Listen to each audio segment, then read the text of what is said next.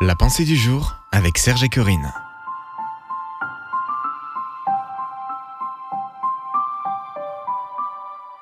Unis dans la prière, une pensée de Yanis Gauthier. Priez les uns pour les autres. Jacques 5, verset 16.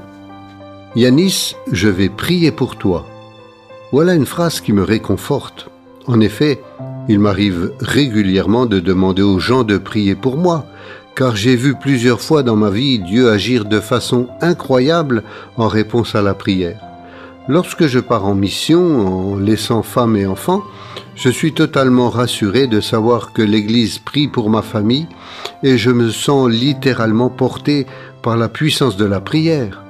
Avec le temps, j'ai donc établi une relation étroite avec des personnes à qui je soumets mes différentes requêtes et nous prenons chaque jour un temps particulier pour prier.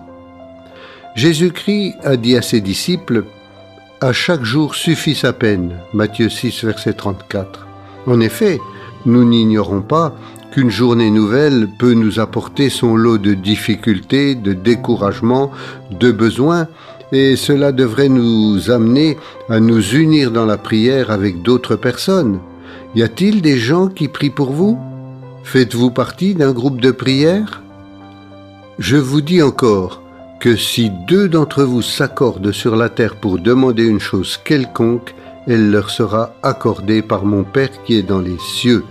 Matthieu 18, verset 19. Assurément, quand deux personnes s'unissent dans la prière, elles ont l'assurance d'expérimenter cette promesse de Jésus-Christ et de voir ainsi leur foi fortifiée et encouragée.